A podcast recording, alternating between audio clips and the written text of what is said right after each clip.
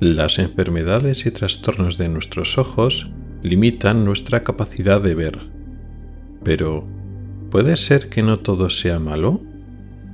¿Puede que a veces una persona con trastorno visual pueda jugar con ventaja? Hoy te lo cuento.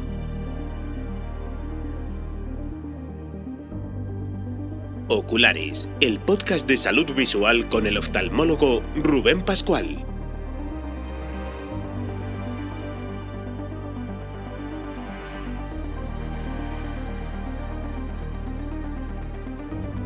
Bienvenido al episodio octavo de agosto de 2023. Comenzamos.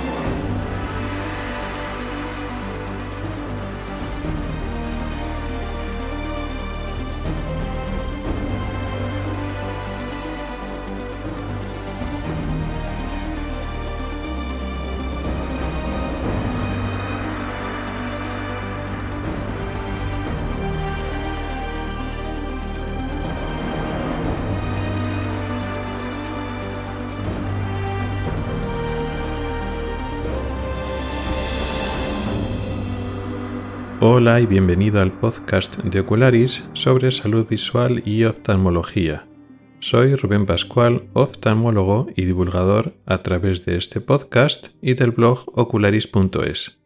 Este es el episodio octavo de la séptima temporada correspondiente al mes de agosto de 2023.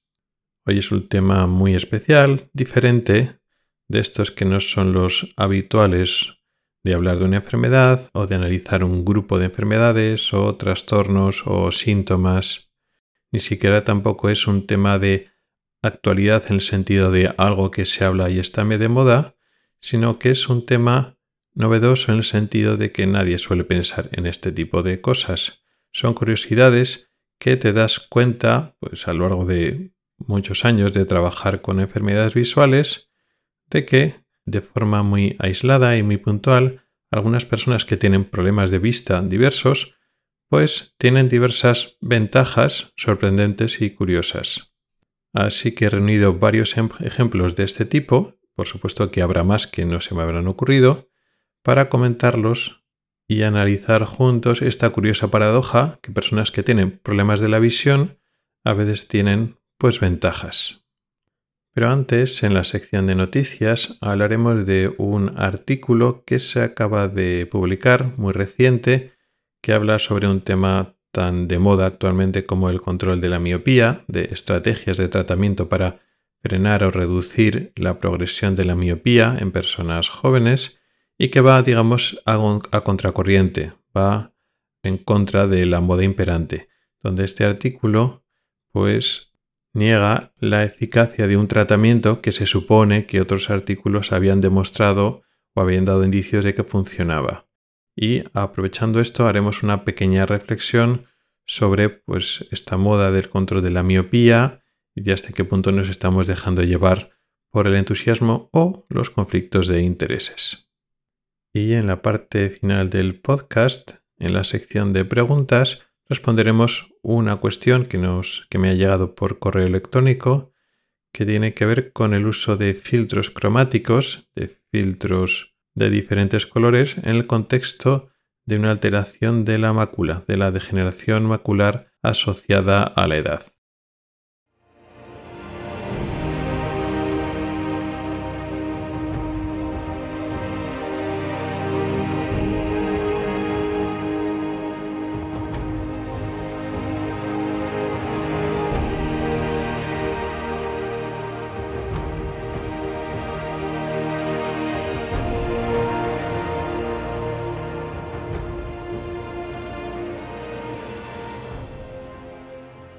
El control de la miopía, las estrategias terapéuticas, las intervenciones que se están realizando, se investigan y ya se realizan en la práctica con el fin teórico de frenar la progresión de la miopía o incluso prevenirla hasta cierto punto, es un tema de moda candente estos últimos años.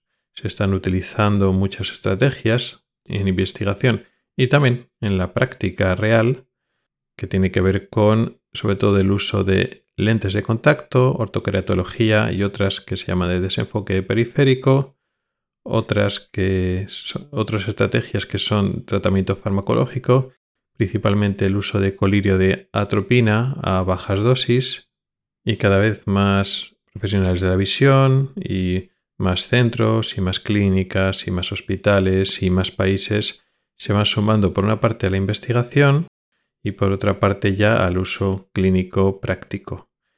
No todo es homogéneo, también hay personas, instituciones, hospitales e incluso países que están en sus guías clínicas, pues están abogando por la prudencia y deciden no utilizarlos en el momento actual.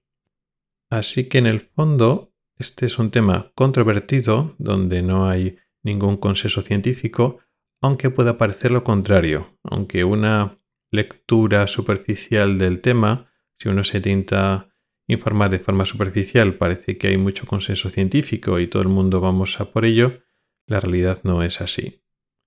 De hecho, con respecto a esta moda de entusiasmo de personas y profesionales que cada vez se van montando más, se ha ido reaccionando de forma tímida. Algunos oftalmólogos están alertando de que estamos exagerando los resultados optimistas de los estudios, que hay muchas dudas de la eficacia a largo plazo y de la seguridad de estos, de estos tratamientos. Ya digo, en principio los oftalmólogos de forma tímida, no todos, yo por ejemplo no lo he hecho de forma nada tímida, he escrito artículos y he hablado también en este podcast previamente sobre estos temas, explicando que, que no, que no estamos haciendo un uso adecuado de la medicina basada en la evidencia. Pero en general esto se habla sobre todo en petit comité, pues en las reuniones, en los congresos, cuando hablas unos y otros, si unos están a favor, otros son mucho más escépticos o quieren ser más prudentes, pero no se va diciendo, digamos, esa información o esas dudas que tienen algunos compañeros no llegan al público general. Y esto también pasa, y eso me alegra, también en los optometristas. Al principio se veían a los optometristas como más de forma más uniforme, funcionando como un bloque claramente a favor, sobre todo de los tratamientos que más les competen a ellos, las lentes de contacto, tipo ortocreatología, aunque como he dicho antes hay otras estrategias.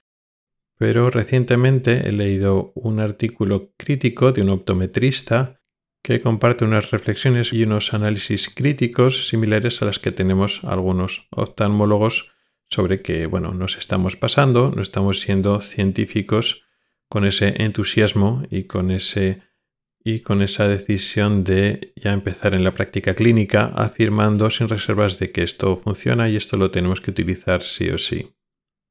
Curiosamente, también podemos encontrar algunos artículos de revisión, de review, que miran con, con ojo más crítico, estudian la calidad de las publicaciones, los estudios iniciales que avalaban el uso de estas estrategias y digamos que le ven las costuras, ven los problemas que tiene que, que tienen estos artículos, muchos problemas que ahora no voy a entrar del efecto rebote, del sesgo del retorno a la media, una serie de elementos que ponen en duda los estos resultados iniciales.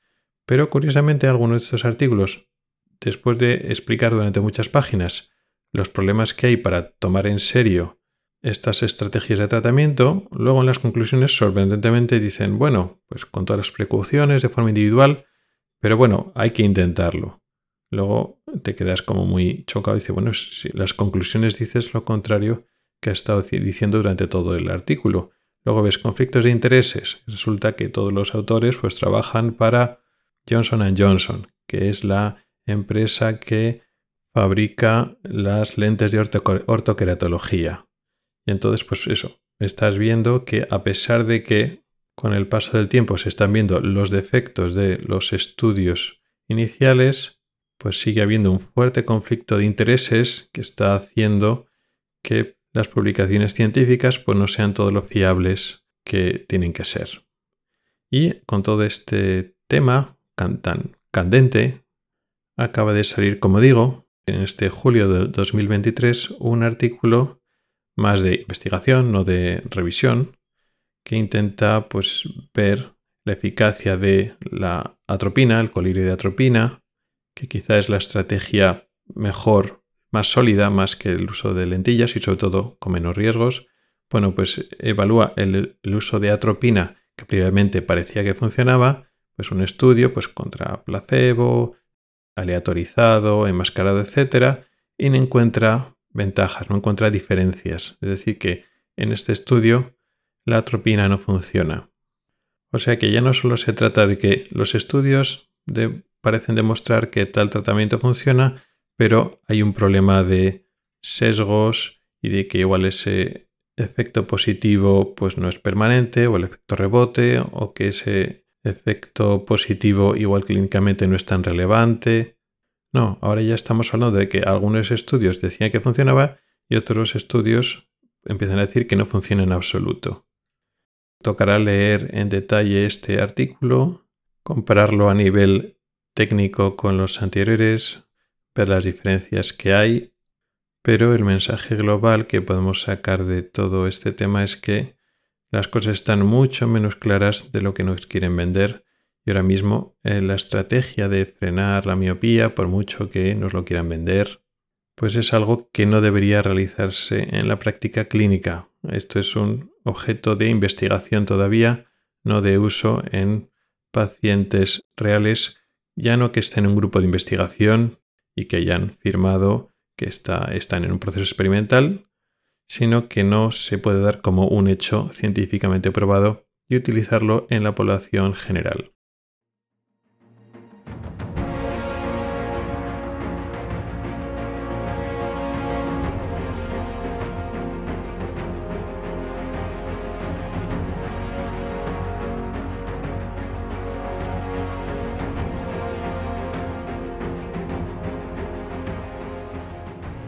Y ahora pasamos al tema principal de hoy, un episodio que hemos titulado Enfermedades ventajosas, en donde vamos a hablar de trastornos o situaciones que llamamos alteraciones, enfermedades de la visión o de los ojos, y que en ocasiones no solo nos, no nos causan un prejuicio, sino que nos pueden dar algún tipo de ventaja.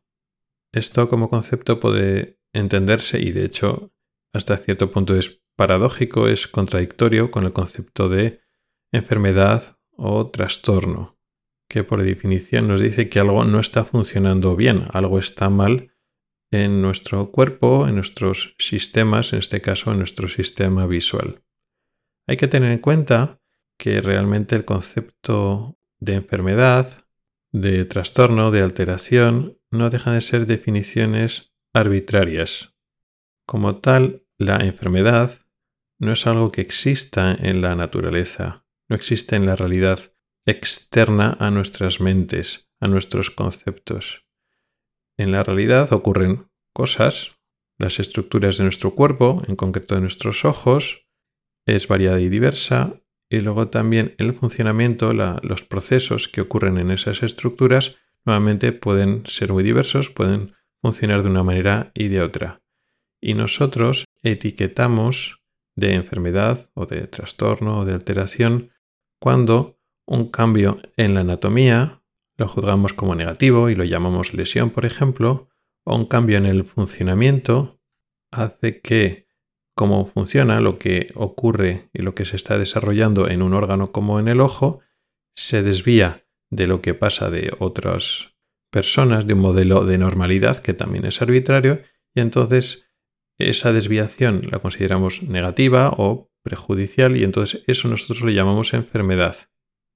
Hay que tener en cuenta que todos esos cambios, por ejemplo, si hablamos de cambios genéticos, cambios en el funcionamiento de un órgano o de un sistema que se debe a cambios a mutaciones genéticas, lo podemos llamar enfermedad si es perjudicial bajo nuestro criterio, pero también a veces es producto de la evolución. La evolución no, son más que mutaciones genéticas que pueden ser perjudiciales en algunas circunstancias, beneficiosas en otras circunstancias, o perjudiciales o beneficiosas depende también del contexto y del entorno. Con el cual, cuando una mutación genética produce una ventaja que puede hacer avanzar a nuestra especie o una mutación genética lo consideramos enfermedad genética, no hay una separación estricta entre eso. Se trata de que un cambio en los genes produce un cambio en el comportamiento de un órgano o un sistema. Y lo mismo cuando no es genética, cuando son los factores ambientales que cambian cómo funcionamos o cómo somos, cómo es la estructura de un órgano, esa desviación del comportamiento de la estructura podemos calificarla de negativa o de positiva. Sí que es cierto que la mayor parte de los factores ambientales y también genéticos que cambian nuestro funcionamiento casi siempre son negativos. Pero como digo, no siempre es así y por eso esas definiciones de enfermedad o trastorno no dejan de ser arbitrarios. Tenemos que tener en cuenta que todos estos cambios son alteraciones y separaciones del funcionamiento normal y que pueden ser a la vez positivos o negativos, pueden tener cosas buenas o cosas malas. Partiendo ya de esta base de que lo de concepto de enfermedad o trastorno o, o beneficio son etiquetas que ponemos, son valoraciones a posteriori que hay en cambios que ocurren en la naturaleza de forma más o menos espontánea, vamos a analizar enfermedades o lo que estos cambios que de forma tradicional lo hemos categorizado como trastornos o enfermedades. Y vamos a ver que algunos de estos tienen alguna serie de ventajas que igual no podríamos sospechar inicialmente. Voy a empezar con pequeñas ventajas marginales, problemas que en general son negativos, pero ofrecen pequeñas ventajas en circunstancias muy concretas, o sea, en general son lesiones o trastornos negativos que limitan nuestra capacidad de ver, pero que tienen pequeñas ventajas marginales. Y luego después veremos otro grupo donde las ventajas son claramente mayores, donde no son ventajas anecdóticas, sino que las personas realmente valoran y aprecian lo que tienen de bueno, lo que tiene de positivo, eso que nosotros llamamos alteraciones o ventajas. Empecemos con los usuarios de gafas en general. Da igual si estamos hablando de miopía, de hipermetropía, de astigmatismo, incluso de vista cansada, aunque yo ahora me refiero sobre todo a las personas que usan las gafas todo el tiempo. Bueno, pues esas personas tienen la, la desventaja de que tienen que utilizar las gafas, sin las gafas no ven bien, las gafas tienen sus problemas, las gafas se ensucian, el sudor les puede alterar, para hacer según qué tipo de deporte de actividades físicas son incordio, pero los usuarios de gafas tienen una ventaja en el sentido de que tienen un elemento de protección adicional, sobre todo frente a cuerpos extraños, frente a motitas, pequeños elementos sólidos que pueden llegar a través del aire o pueden saltar de algún sitio cuando estamos haciendo actividades, pues cuando estamos en el campo y se nos mete una ramita o al movernos pues una ramita nos puede golpear el ojo y hacernos una erosión, una herida o pequeñas motitas pues cuando estamos cerrando o cortando, se nos puede saltar una esquirla a los ojos. Las personas que tienen gafas quedan hasta cierto punto protegidas. Sí que es cierto que aquí la ventaja intrínseca no es que tú eres astigmata o eres miope, no es que eso te proteja contra los cuerpos extraños, los elementos que te salten al ojo, sino el tratamiento de esa alteración de la refracción, que es el uso de gafas.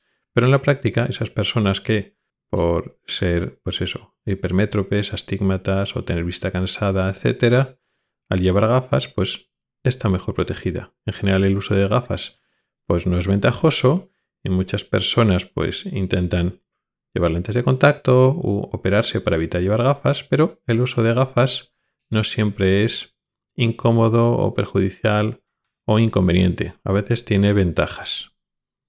Otro caso en el cual existen ciertas ventajas pequeñas o anecdóticas, pero existen. Seguimos con los usuarios de gafas, pero en concreto con los hipermétropes. Las personas que tienen hipermetropía ya a partir de cierta graduación. Igual no demasiada, porque los hipermétropes altos en general, pues igual a veces tienen más dificultades para tener una visión perfecta, pero hipermétropes medios a partir de 2-3 dioptrías. El uso de gafas, aparte de los problemas que hemos dicho antes, tienen otro problema que pierden cierto campo visual periférico. Las gafas lo que hacen es ampliar lo que tenemos delante, de tal forma que esa ampliación se come, se coloca en la zona periférica donde tendría que estar el campo visual más periférico. Pero como ventaja de este inconveniente de la magnificación, esas gafas que son parecidas a lupas hace que lo que tenemos delante nuestro se ve algo más grande. Y esa magnificación artificial, alterada, no deja de ser una distorsión de la realidad, pero esa magnificación puede tener ventajas porque entonces estamos viendo los objetos más grandes en comparación con otras personas. Es como si tuviéramos un pequeño zoom, una lupa incorporada que nos permite ver lo que tenemos en el centro de la imagen de forma mayor, más ampliada que otras personas que tienen la visión, vamos a llamarla perfecta, que no necesitan gafas, que ven las cosas con su tamaño real, es decir, más pequeño que lo que lo ven los hipermétropes. Una ventaja podemos decir marginal, pero a veces esos hipermétropes pueden jugar con ventaja en ese sentido. Y el tercer ejemplo de pequeñas ventajas que pueden tener algunas personas con trastornos, podemos hablar del daltónico. Las personas daltónicas, sobre todo hombres, es una enfermedad genética o una alteración genética que afecta principalmente a hombres, casi siempre son desventajas, lógicamente, ven peor los colores, ven menos cantidad de colores, pero esa pérdida cromática a veces en actividades muy concretas puede ser ventajoso porque permiten concentrarse más en esa actividad visual, que no es que requiera los colores y de hecho los colores les pueden distraer. Eso le permite estar más enfocados en algunas tareas, mientras que en otras personas los colores le pueden despistar y no concentrarse en lo que se tienen que concentrar. Y de forma incluso más marginal todavía, es cierto que los daltónicos le han cambiado el espectro de colores porque de los tres conos que hay en la retina, las tres células fotosensibles que detectan tres tipos diferentes de colores, normalmente los daltónicos, uno de esos tres tipos de, conos, funciona de forma parcial o no funciona en absoluto. Eso hace que su espectro cromático es mucho más reducido, es decir, ve menos colores, en un rango de colores concretos, sobre todo que suele estar en el espectro rojo-verde. Eso afecta a marrones, naranjas y verdes oscuros, principalmente rojo oscuro también. Pero en un rango, en una parte de ese espectro de colores, de ese espectro cromático, más en torno al azul-violeta, a veces los daltónicos pueden tener un poquito mejor de discriminación de los colores.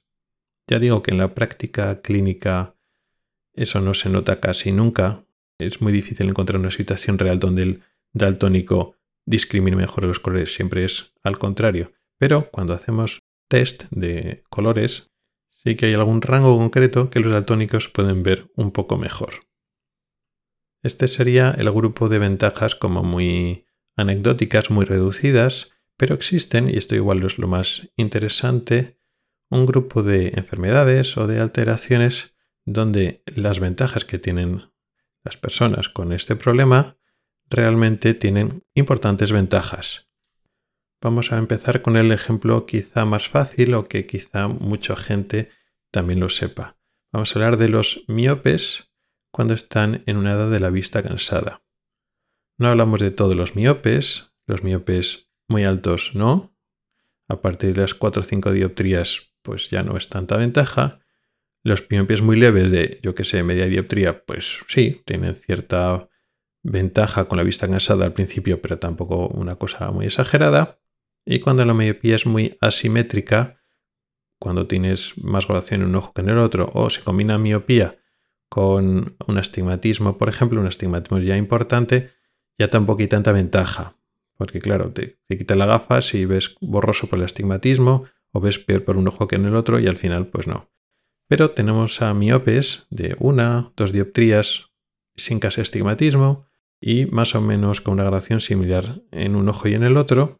Y a partir de los cuarenta y tantos, cincuenta años, sobre todo eso entre los 50, 60 años, incluso más tarde, pueden jugar con muchísima ventaja. ¿Por qué? Por el tema de la vista cansada. La vista cansada implica una pérdida progresiva de enfocar de cerca. Con lo cual, las personas que no son miopes, cuyo punto de enfoque en reposo es de lejos, necesita esa capacidad de enfoque de cerca, la acomodación, para enfocar los objetos cercanos, para leer, para utilizar el móvil, para ver el ordenador, para ver caras de personas que están cerca de nosotros, tenemos que utilizar esa acomodación y cuando esa acomodación, ese enfoque cercano, fracasa cuando nos hacemos mayores, a partir de eso, 50 años y más, pues no vemos bien, vemos borroso y necesitamos gafas de cerca. Lo cual es un incordio porque son personas que se pueden manejar bien, igual se han manejado sin gafas durante toda su vida, pero para ver el móvil, pues para pagar en, eh, en un supermercado, para leer cualquier cosa, pues ya no son capaces, se hacen dependientes del uso de gafas. Con los miopes pasa al contrario de lejos pues necesitan gafas, han necesitado gafas durante toda la vida, pero para ver de cerca y si tienes un rango de miopía, el que he estado comentando, 1, 2 dioptrías, 3 dioptrías, pues te puedes quitar las gafas y enfocas de cerca, con lo cual ya no es esa sensación de discapacidad de una persona que tiene vista cansada y que no lleva las gafas encima y que no puede ver de cerca y no se puede manejar bien.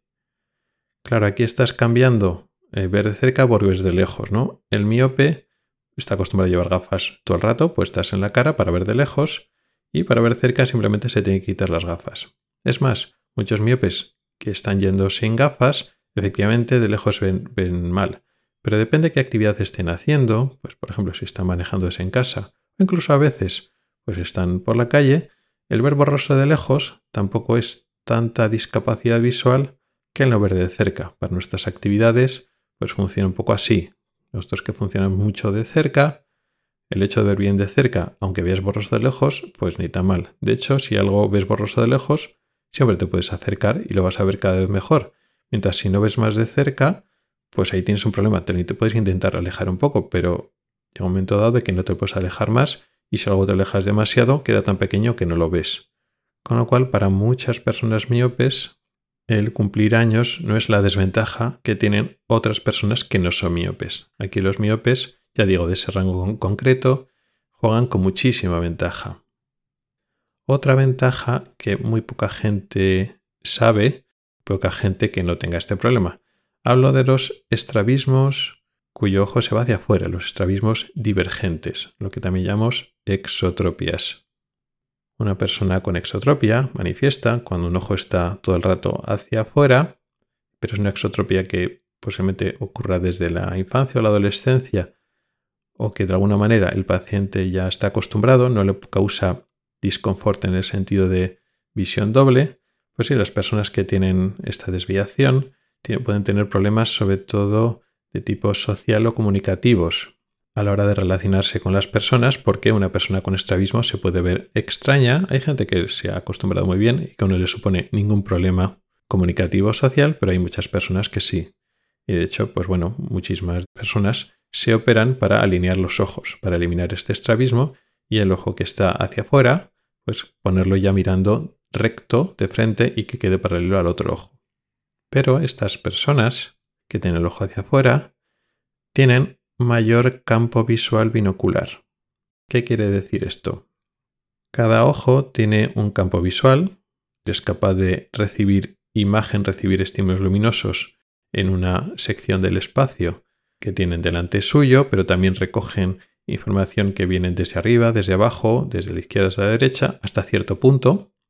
Y cuando utilizamos los dos ojos a la vez, pues una gran parte de ese, del campo visual de un ojo y del otro se solapa y otra parte, sobre todo la parte más externa, lo que quedan en la parte izquierda del ojo izquierdo y la parte derecha del ojo derecho, no se solapan. En global, cuando funcionamos con los ojos abiertos, esos campos visuales de cada ojo funcionan como un campo visual conjunto, un campo visual binocular, de tal forma que cuando miramos de frente, más o menos ese campo visual conjunto, ese territorio de nuestra realidad que podemos capturar con nuestros ojos, que podemos ver con efectividad, es más o menos 180 grados. De tal forma que lo que está ya más allá de eso, lo que está más al lado o más por detrás nuestro, no lo podemos ver. Tendríamos que girar nuestros ojos y sobre todo girar nuestra cabeza. ¿Qué es lo que pasa a una persona que tiene exotropia, que tiene estrabismo divergente?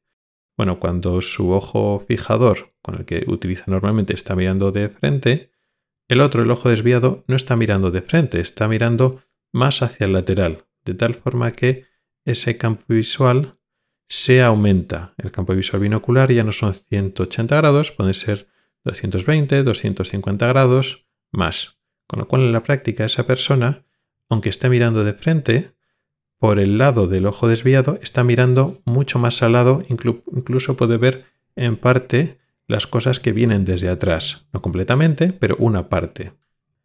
Muchas de estas personas que tienen un estrabismo de este tipo divergente, de gran ángulo, o sea, una cosa que se nota mucho, se han adoptado, con lo cual no causa problema, están muy acostumbrados a tener un campo visual aumentado, porque es el suyo. No están acostumbrados a ver 180 grados, sino están acostumbrados a ver más, un poco parecido a muchos animales cuyos ojos no están puestos mirando hacia adelante, como en los seres humanos y otros animales, pues principalmente depredadores como los felinos, que tienen que ver muy bien tres dimensiones, sino pues como los herbívoros o como las aves que tienen los ojos puestos a, los lados y entonces tienen un campo visual mucho mayor que el humano. Estas personas con estrabismo divergente tienen un campo visual parecido a estas otras especies que tienen mejor visión en su entorno, mejor, mejor visión a su alrededor. Sacrifican visión tridimensional pero a costa tienen más, campo visual. Para estas personas no es nada extraordinario, están acostumbrados, llevan toda la vida o muchos años con un campo visual aumentado y sacan ventaja de ello sin quererlo. Para ellos, tener un campo visual de 180 grados es una limitación, es una pérdida de campo visual. Y de hecho, pasa. Cuando esas personas se van a operar, pues quieren, bueno, alinearse los ojos, pues porque se van a ver mejor, van a tener menos dificultades comunicativas o sociales, pero es muy importante para el médico que le va a operar explicar la desventaja que va a, tener el paciente después de la operación. Que muchos pacientes pues, no se van a dar cuenta, otros se van a dar cuenta pero lo van a llevar mejor, pero otros igual no lo llevan tan bien, sobre todo si no se ha explicado previamente antes de la cirugía. Y claro, el paciente no tiene por qué caer en ello. Hay que explicarle claramente que el campo visual que ellos consideran normal, que es el natural suyo, se va a ver seriamente reducido al campo visual habitual que tiene un ser humano, pero no es habitual para él. Va a dejar de ver también a los lados, incluso hacia atrás como veía antes. De hecho, ese es motivo para que algunas personas decidan rechazar la cirugía. Igual van no muy convencidos para operarse, realmente ya ellos se han adaptado, van un poco animados por su entorno o familiares, pero ellos la verdad es que tampoco, también se manejan muy bien así, tampoco tienen grandes deseos de tener el ojo alineado, pero al saber que van a reducir campo visual y que algunas actividades de ocio, incluso laborales, pueden verse afectadas y dificultadas, pues deciden operarse y es una decisión correcta. Y por último, como un ejemplo un poco más difícil de entender, tenemos a las mujeres que portan el gen del daltonismo, del daltonismo de hombres. Son mujeres portadoras de ese gen y bueno, ellos están sufriendo también en cierta medida ese trastorno, pero que en vez de ser un trastorno es un beneficio, aunque, como digo antes, se basa en una mutación genética que nosotros etiquetamos de perjudicial. Decía que en los daltónicos los daltónicos, eh, sobre todo los, que, los masculinos, los hombres que tienen daltonismo, de los tres tipos de conos que tenemos que detectan cada uno un más un tipo de color. Hay un cono que detecta más el azul, otro que detecta más el rojo y otro que detecta más el verde. Bueno, pues uno de esos pues no funciona bien o no funciona en absoluto. En, esto, en este caso, hablamos sobre todo del rojo o del verde, ese gen que suele fallar está en el cromosoma X, que en varones solo tenemos un cromosoma X, con lo cual cuando ese gen está, falla o funciona mal, pues los varones expresamos la enfermedad. Somos daltónicos y lo expresamos de esa manera. Cuando ese gen está en una mujer, pues una copia de ese gen en, en uno de los dos cromosomas X funciona mal pero en el otro cromosoma X está bien, con lo cual la mujer no, padece la enfermedad, pero la puede transmitir. Con lo cual, pues si esa mujer tiene un hijo varón, tiene un 50% de posibilidades de sufrir la enfermedad. Si ese hijo varón hereda la copia del cromosoma X que está bien, pues nada, entonces no, no va a tener daltonismo, pero si le toca la otra copia, el otro cromosoma X, la otra copia que está mal, pues entonces ese hijo es el que padecerá el daltonismo. Con lo cual, estas mujeres con un cromosoma en el X con la copia del cono que está mal, pues son portadoras. Con lo cual podemos pensar, si no lo llamamos enfermedad, pues ser portador es una desventaja, porque tu descendencia puede verse afectada. Si son varones padecer la enfermedad, si son mujeres pueden ser a su vez también portadoras. O incluso podríamos pensar que esas mujeres, aunque no van a ser tan daltónicas como los hombres, podrían ser. Porque claro, ¿qué pasa con la retina de estas mujeres? Con respecto a ese cono en concreto, pues más o menos la mitad o una proporción importante cercana de la mitad de esos conos manifestarán la copia del gen normal, con lo cual serán conos que funcionan normalmente, pero otra proporción de ese tipo de, cono pues, vendrán de la copia alterada. Esa proporción de conos funcionarán inadecuadamente, con lo cual no serán tan daltónicos como los hombres, pero podemos pensar que las mujeres también tendrán una, alteración, una percepción de colores disminuida. Bueno, pues ocurre al contrario. Realmente todo funciona como acabamos de describir en teoría. Estas mujeres, con esa copia alterada o diferente de ese gen, de ese, que corresponde a ese cono, al final en su retina tienen para ese cono concreto, pues una mitad más o menos de conos de funcionamiento normal y otros de funcionamiento alterado. Y efectivamente su, su retina es un mosaico. Para esos conos pues funcionan de esa, de esa manera. Algunos funcionan de una manera, otros de otra. Pero el cono que está alterado, que tiene peor función que su variante normal, no es que funcione igual para todo, solo que tiene menos sensibilidad. No. Tiene en global menos sensibilidad, pero su espectro es diferente. Si tú haces la onda de sensibilidad, por ejemplo, vamos a suponer que es, que es sensible al verde, pues su onda no es exactamente igual en sensibilidad hacia el espectro del verde como la copia normal, como el cono normal, pero esa onda es simplemente más baja, ¿no? Es una onda que está más desplazada hacia un sentido o hacia el otro. Tiene una morfología diferente. Con lo cual, no es una persona tricrómica, es decir, una persona con tres conos y una proporción de los conos simplemente funciona mal, sino es una persona, una mujer tetracrómica, que tiene cuatro conos que detectan la luz, que detectan los colores de forma diferente. Dos de ellos están muy próximos entre, entre sí, son muy parecidos, que es la copia normal y la copia mutante de menor sensibilidad, pero funciona diferente. Entonces la retina tiene tres detectores de colores. Dos de esos detectores de colores son muy parecidos entre sí. Uno de ellos encima funciona peor, pero no son exactamente los mismos. Con lo cual, como no tienen un comportamiento totalmente igual, realmente siguen siendo cuatro detectores de colores. Y al ser cuatro detectores de colores te da más capacidad de discriminar los colores. ¿La diferencia es enorme? No realmente enorme.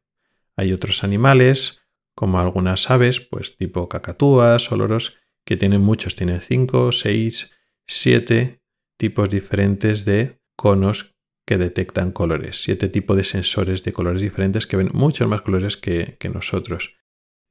Estas mujeres tetracrómicas no se acercan ni por asomo a la cantidad de colores que ven estos ojos privilegiados de otros animales, pero tienen un rendimiento levemente superior al ojo tricrómico normal humano. Son mujeres tetracrómicas que tienen una supervisión a nivel de colores. Y eso es curioso, porque se trata de una mutación genética que la consideramos perjudicial porque producen personas daltónicas en varones y que tiene una pérdida de sensibilidad, pérdida de discriminación cromática clara. Pero esa misma alteración genética en mujeres produce una ventaja ligera, pero una, una ventaja a la visión de colores. Y con esto vuelvo un poco al principio que la definición de mutación mala o trastorno de enfermedad son definiciones que son abstracciones humanas, son conceptos que tenemos nosotros los humanos para definir comportamientos alejados de la norma y que a veces no son definiciones estrictas.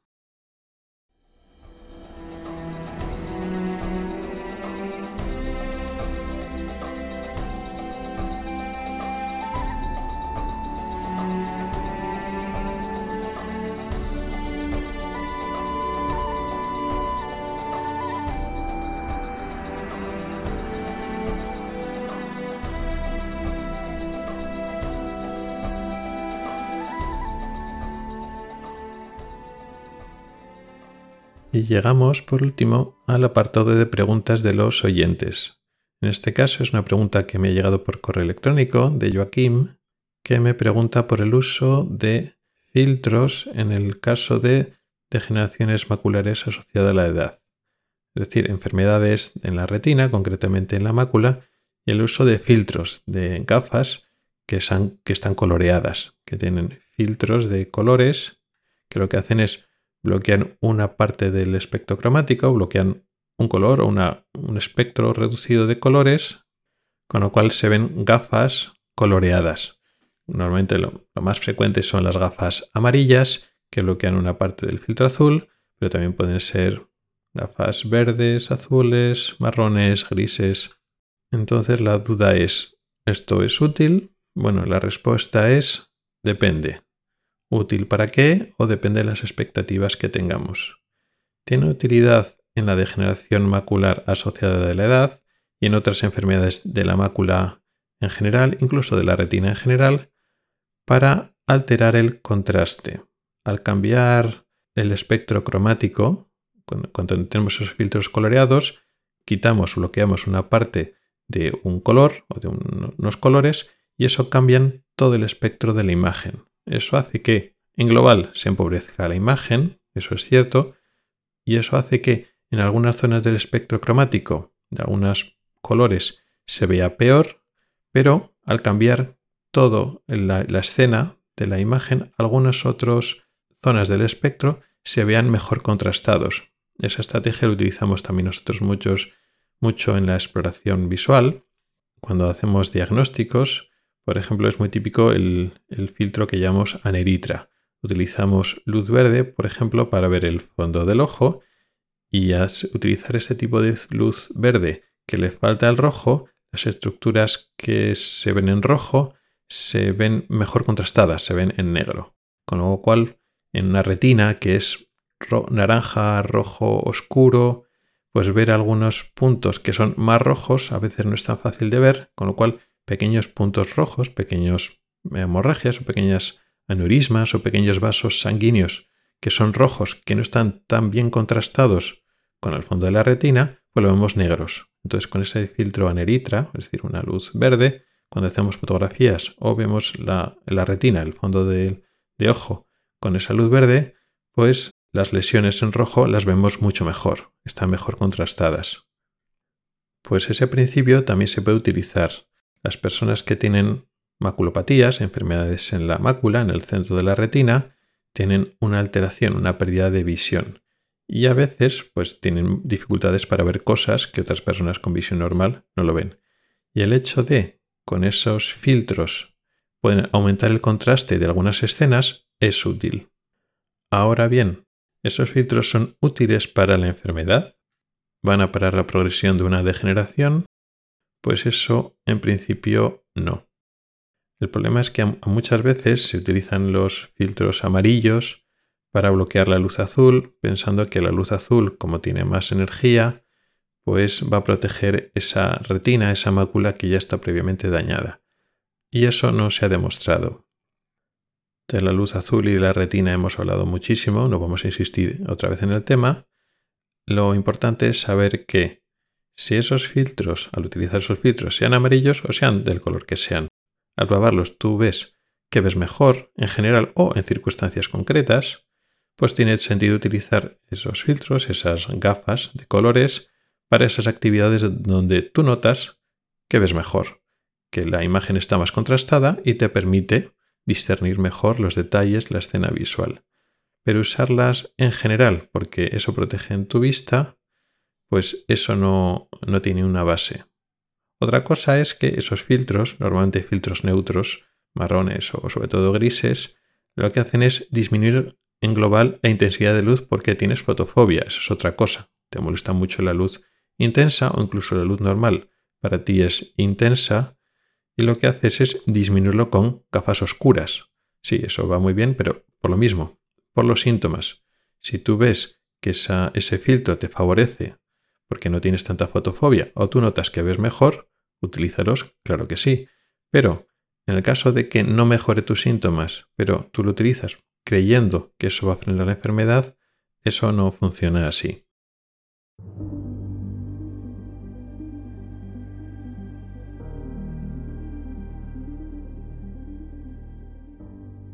Y con esto llegamos al final del podcast de hoy.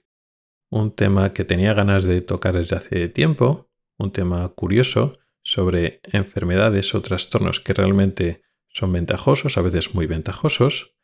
Aquí se me han ocurrido unos cuantos, pero te propongo que si se te ocurren otros, otros trastornos, otras enfermedades que realmente dejan al usuario, al paciente en situación ventajosa, te animo a que me lo comentes y lo podemos comentar y mencionar en futuros episodios. También hemos hablado de la polémica del control de la miopía, un tema que está abierto.